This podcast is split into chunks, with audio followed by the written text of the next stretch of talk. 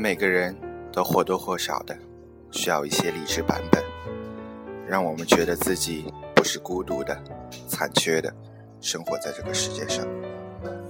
欢迎收听 FM 三零八九七幺 Dochi 励志馆，我是主播 d o c。上周日是我研究生课的开学典礼，早晨六点半起床，赶去远在三十公里以外的中科院。我以为这个周日早晨的地铁应该是空荡荡的，到处是空座位。因此，做好了上车再补觉的准备。可谁成想，到达地铁门口的时候，已经有了熙熙攘攘的人群和一群卖早点的小摊，跟平日里我八九点上班的样子差不多。而地铁上虽然不人满为患，但根本没有空座，站着有很多人。我有些惊奇，大家都起这么早，不在家里睡觉，都要去干什么呢？在这个生活城市生活了八年，生活渐渐稳定，我很久都没有在周末早早起床赶去做什么，也没有在晚上加班到深夜才回家了，因此也慢慢忘记了。在我熟睡的时候，这个城市其实随时随地都有醒着的人。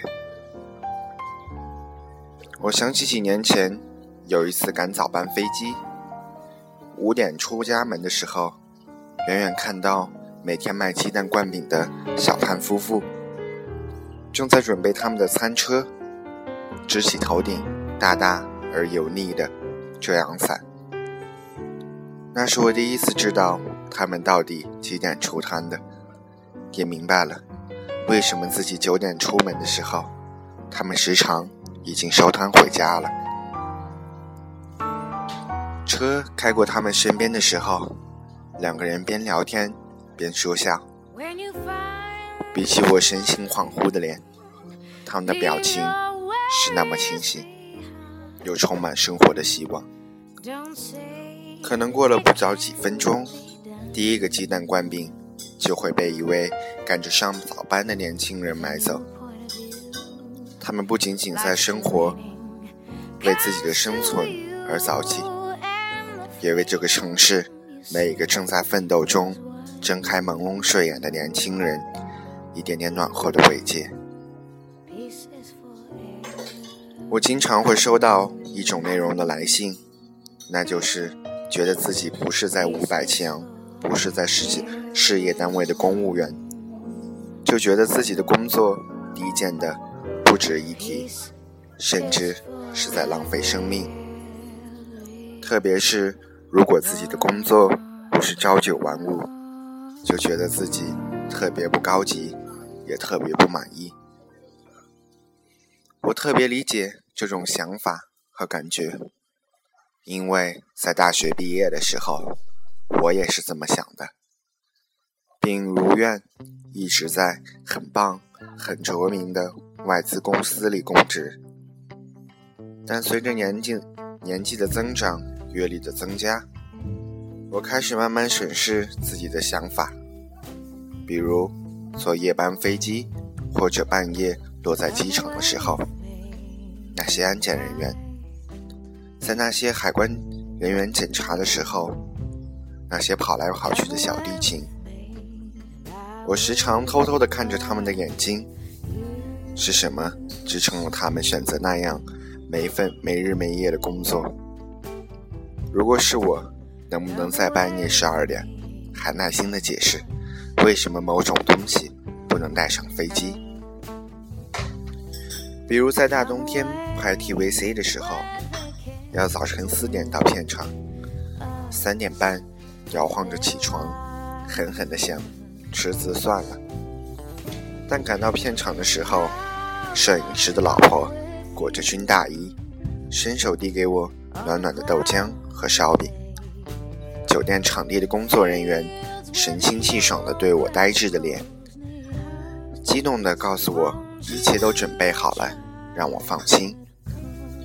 慢慢的，我开始明白，那些跟我不一样性质的工作，那些需要比我付出更多时间的工作，不卑微，不低贱，他们跟我一样重要，甚至比我们这种坐在办公室里，吹着空调，敲敲电脑就能完事的工作更加重要。不要以为自己的背景里有点看起来像光环的东西，就以为自己在这个世界上很重要。不要以为自己比别人拥有更多的资源和更多的一点钱，就可以看不上这个，看不上那个。这世界谁都不比谁高明多少。不信你们试试，早晨出门没有鸡蛋灌饼。